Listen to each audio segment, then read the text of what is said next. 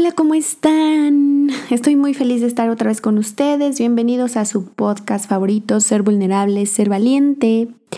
Y pues bueno, antes que empecemos, quiero invitarlos a que inhalen profundamente conmigo. Exhalen.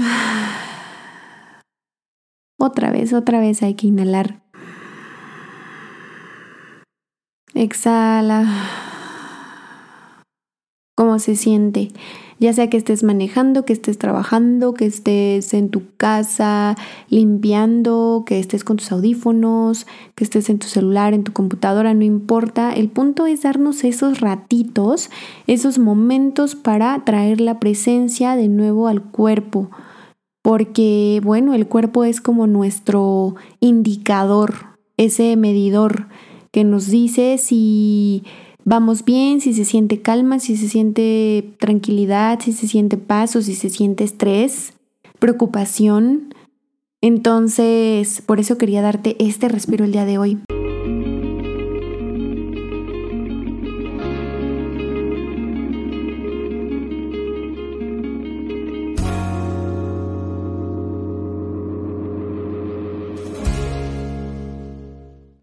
Te invito a que te suscribas a este podcast. Subimos episodio todos los viernes. Te espero en mis redes sociales. Estoy como Sol Loaizar con R al final en Instagram. También puedes buscarme en Facebook. Y si te interesa unirte a la comunidad de club de lectura o de acompañamientos, etcétera, puedes escribirme un mensaje directo y ahí yo con mucho gusto te voy a mandar una liga para que te unas a los grupos que estamos creando con mucho amor. Hoy quiero hablar de un tema que ahorita, eh, bueno, no sé cuándo estés escuchando o cuándo vayas a escuchar este episodio, pero esta semana de, estoy grabando en primero de junio y el fin de semana hubo un, pues un tema en tendencia en redes sociales, no sé si tú te enteraste un poquito, no quiero andar mucho en ese tema específicamente, digo, ya si te interesa, pues puedes ir a investigarlo pero es el tema de Ricardo Ponce, el tema de, bueno, te explico un poquito, te doy un preámbulo súper rápido y entramos ahora sí después al tema. Una pequeña introducción de quién es este señor. Ricardo Ponce es una persona que se autodenomina el creador de la sanación, de la autosanación, etc. Ah, yo no conozco mucho de su historia, pero por lo que pude escuchar rápidamente es que antes se dedicaba al marketing digital, muchos años estuvo en eso y de pronto un día pues empezó como a dar cursos de desarrollo personal, espiritualidad, etcétera, y al parecer pues tiene varios seguidores, tiene como dos millones de seguidores, entonces sí tiene bastante exposición, la gente lo sigue, la gente lo escucha, eh, pero desafortunadamente pues se vio envuelto en un tema eh, pues un tanto delicado porque eh, salió, salieron denuncias de chicas por acoso sexual, por violación, por... Mm, pues sí, principalmente por pedir favores sexuales a cambio de ser como sus invitadas VIP en sus retiros, porque aparte sus retiros los hacía en Bacalar y pues creo que sí costaban varios miles de pesos, la realidad es que no sé cuánto, escuché en el video que 50 mil pesos, no lo sé, creo que bueno, eso es irrelevante, el punto es que esta persona... Eh, pues sí, se dedicaba a manipular de alguna forma a ciertas chicas que le parecían atractivas y, e incluso les daba hospedaje y, y pues bueno, para tener sexo con ellas. Seguramente muchas de ellas hubo quienes estuvieron de acuerdo con esto, pero muchas de ellas no estuvieron de acuerdo, incluso empleadas estuvieron dispuestas a hablar de este tema, eh, que fueron las entrevistadas y, bueno, ahorita, esta semana, pues está siendo como el tema eh, relevante y se me hace importante, no por darle más luz a él, sino más bien por darle visibilidad al tema como tal del acoso sexual y cómo pueden estos autodenominados gurús em, manipular a las personas a través del miedo, a través de, de, se aprovechan de la situación, de que quizás tú como individuo que crees que no puedes alcanzar esos estados de iluminación, empiezas a admirar a otras personas y empiezas a cegarte y esas alertas las empiezas a hacer a un lado y entonces eso empieza a avanzar y se empieza a hacer una bola de nieve que después termina en estas situaciones y porque desafortunadamente no es la primera vez que vemos estos temas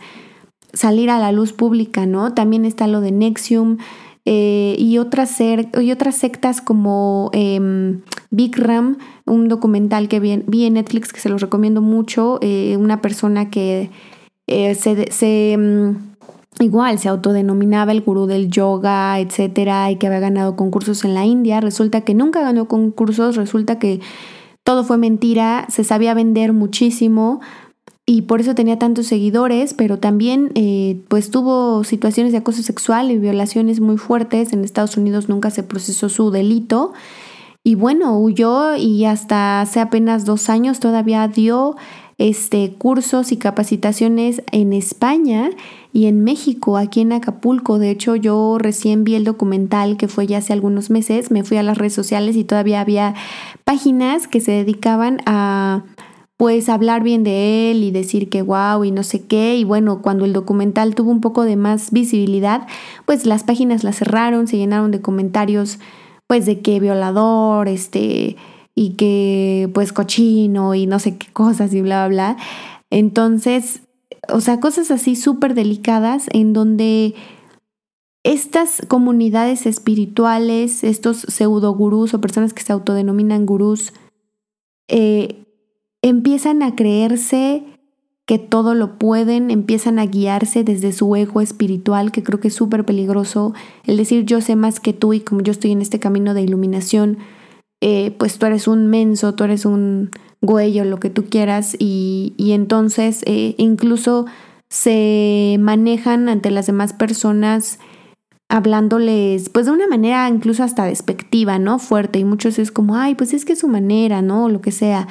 Pero ya hay un punto en el que empieza a ser incómodo, en el que lejos de realmente estar sacando algo bueno de ti, empiezan a generarte miedo. Y bueno, justamente de eso es de lo que quiero platicarte el día de hoy, después de esta introducción.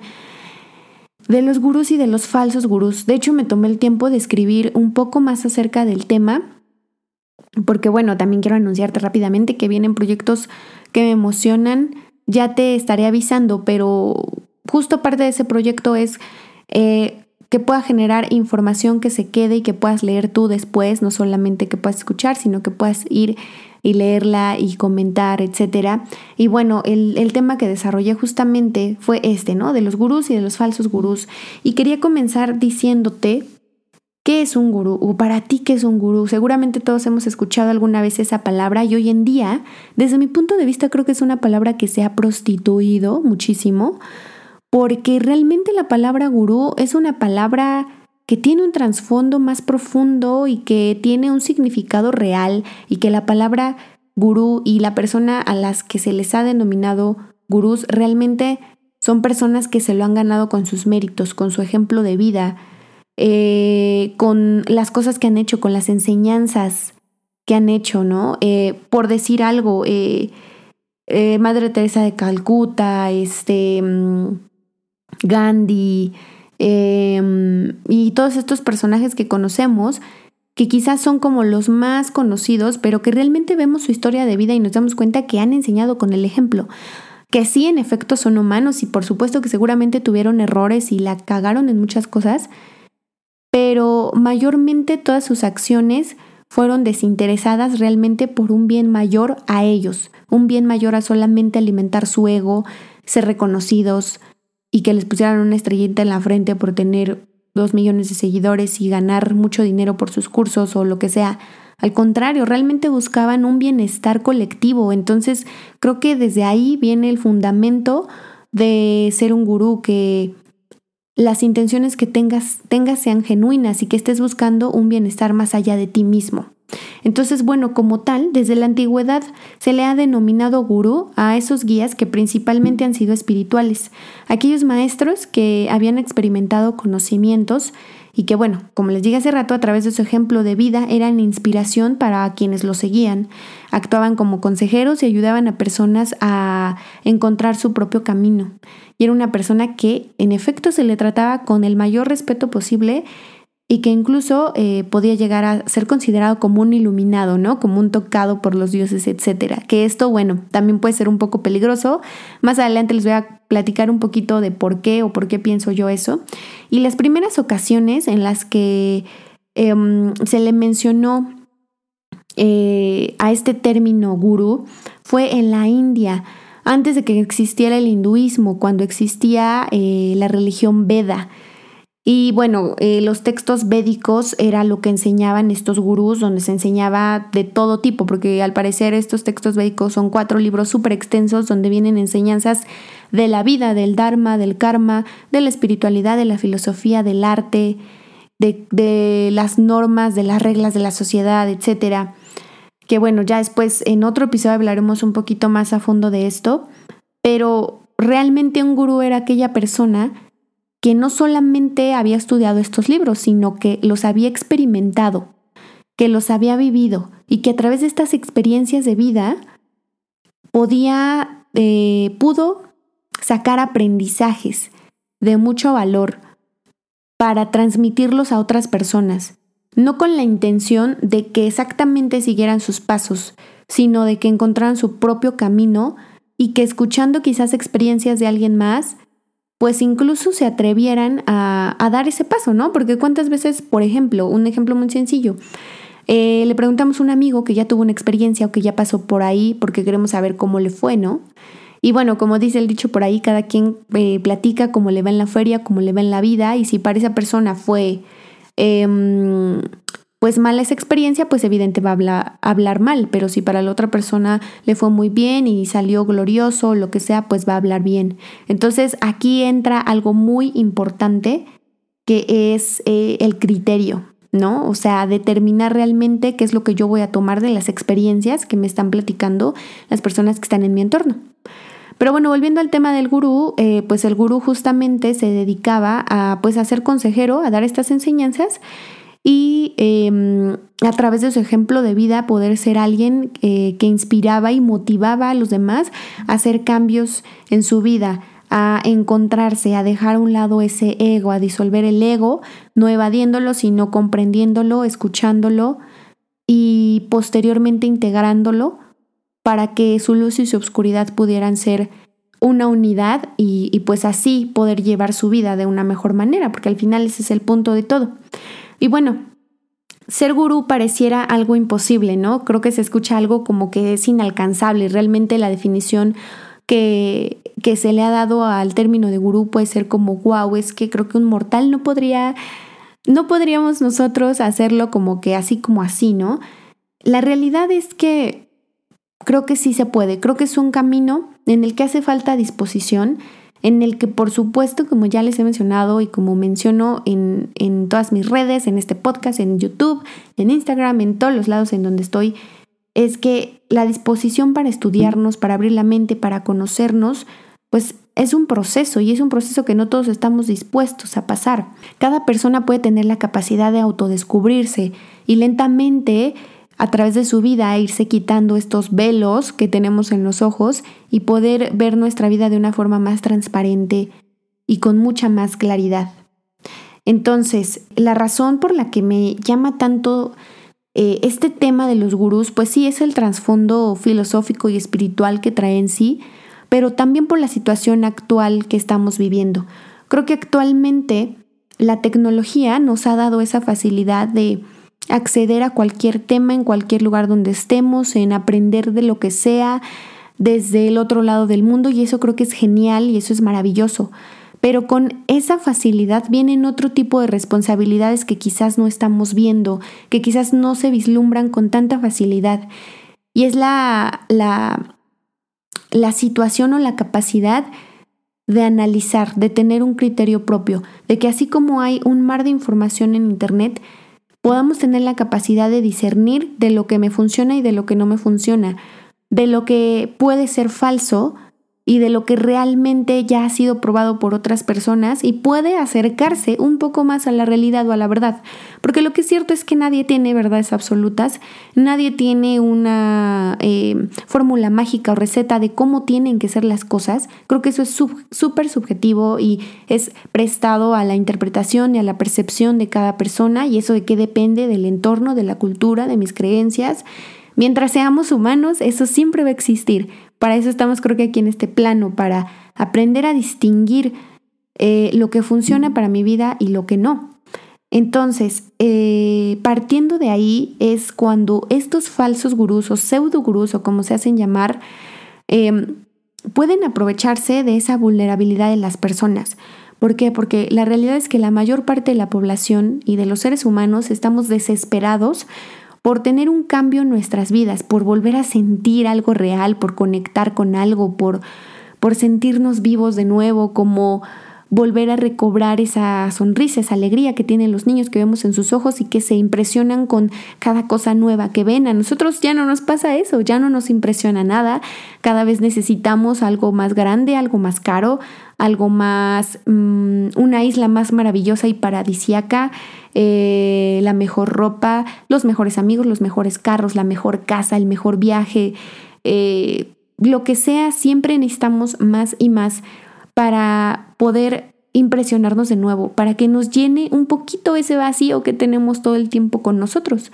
Entonces, de alguna forma, ya sea que tú lo digas expresamente o que siempre lo ocultes, estamos necesitando de que alguien o algo nos venga a decir cómo vivir nuestra vida. Y entonces en esa vulnerabilidad y en ese grito de desesperación nos acercamos a esas personas que en primera instancia se venden muy bien, caminan, hablan, se muestran, se visten como verdaderos gurús, como personas que realmente son un ejemplo de vida, ¿no?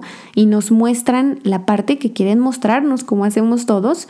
Y ahora en redes sociales pues es mucho más fácil ¿no? Con un clic conectar, darle seguir, darle follow y empezar a ver publicaciones de alguien más y pues leer sus frases o sus videos, sus lives o lo que sea. Y entonces de pronto nos encontramos envueltos de esas palabras bonitas, de, esas, eh, de esos cursos que nos venden en lugares paradisiacos. Eh, y, y créeme que por esto no me estoy refiriendo a satanizar eso, porque para nada creo que es correcto y sano satanizarlo, sino es visibilizar y darnos cuenta de que también debemos tener la capacidad de abrir los ojos cuando estos pseudo gurús nos están manipulando o cuando realmente son personas que desde un lugar genuino quieren enseñarnos, desde un lugar genuino quieren compartir lo que ellos han podido aprender de su camino de vida. Y bueno, creo que para empezar, una persona que realmente ha tenido un camino eh, en el que ha podido tener un aprendizaje y son enseñanzas que son válidas o que están, ¿cómo podríamos decirle? Que vale la pena que otras personas las escuchen. Creo que ni siquiera se autodenominaría gurú, ni siquiera se diría gurú a sí mismo o creador de la sanación o creador de la iluminación, porque eso no es algo que él o ella haya creado. Eso es algo que está desde siempre, desde el inicio de los siglos, desde Jesucristo, desde Buda. O sea, realmente simplemente es que hemos olvidado cómo reconectar con ese ser, con ese...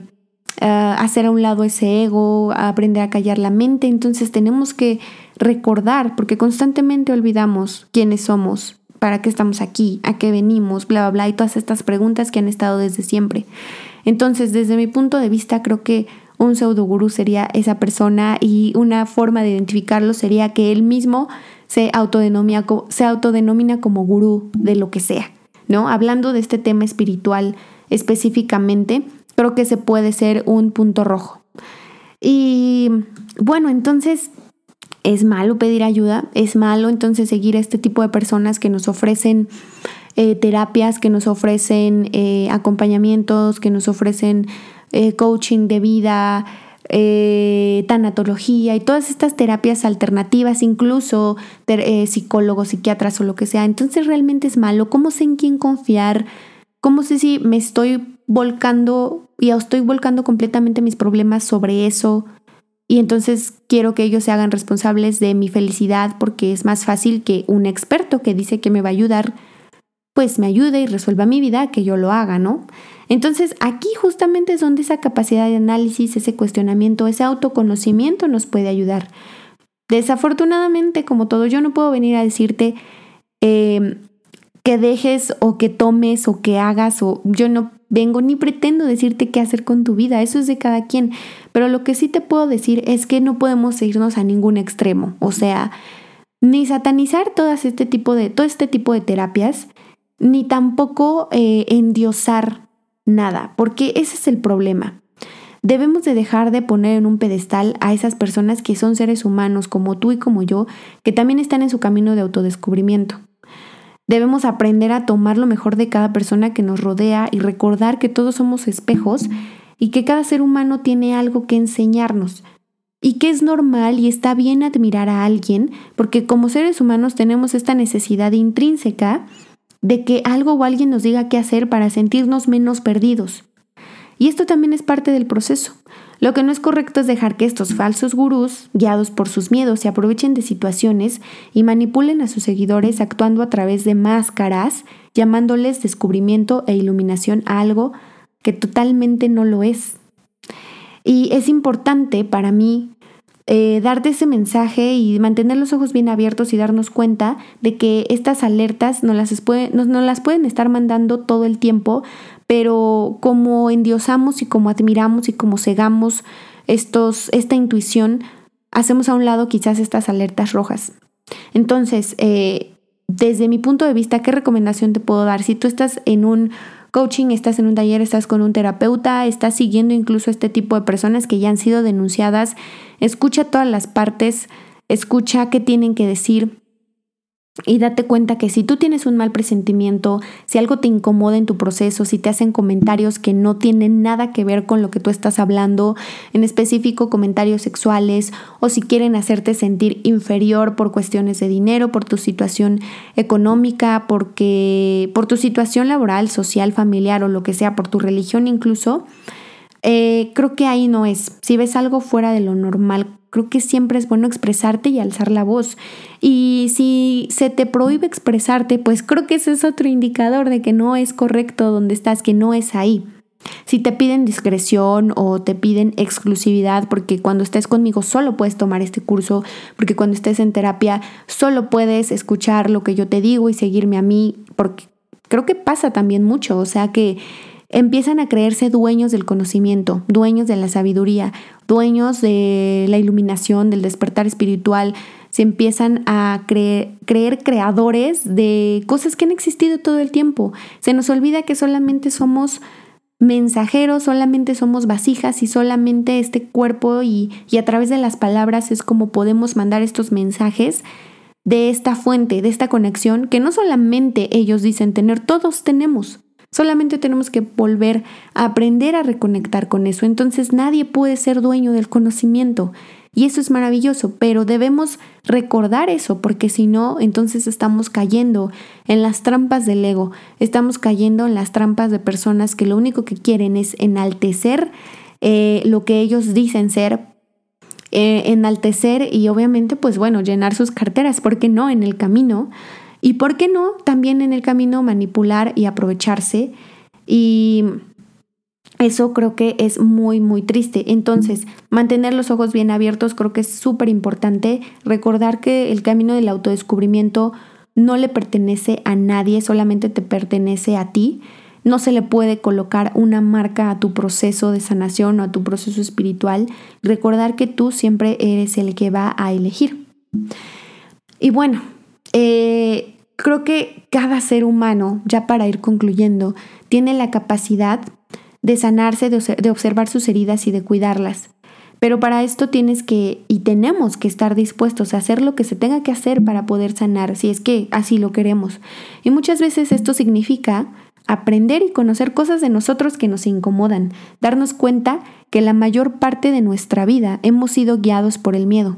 Hemos permitido que nos lastimen y hemos lastimado por nuestra inconsciencia. Recordar que nadie es perfecto porque la perfección solamente es una ilusión subjetiva. Somos seres hechos de energía más que de otra cosa, que estamos intentando vivir una experiencia terrenal. Y aquí es donde las pruebas se encuentran, aquí en este mundo. Aquí es donde hemos venido a aprender y a cursar esas materias que solamente depende de nosotros la manera en la que queremos pasarlas o no, o reprobarlas y volverlas a pasar. Así que tú eres tu propio gurú. Solamente hay que aprender a dominar el ego, hay que aprender a dominar la mente, aprender a recordar todo aquello que nos ha sido olvidado una y otra vez y solo ahí, en ese espacio de no mente, te reencontrarás con ese ser, sin ataduras, sin juicios, sin expectativas. Te encontrarás con tu gurú y ese gurú eres tú.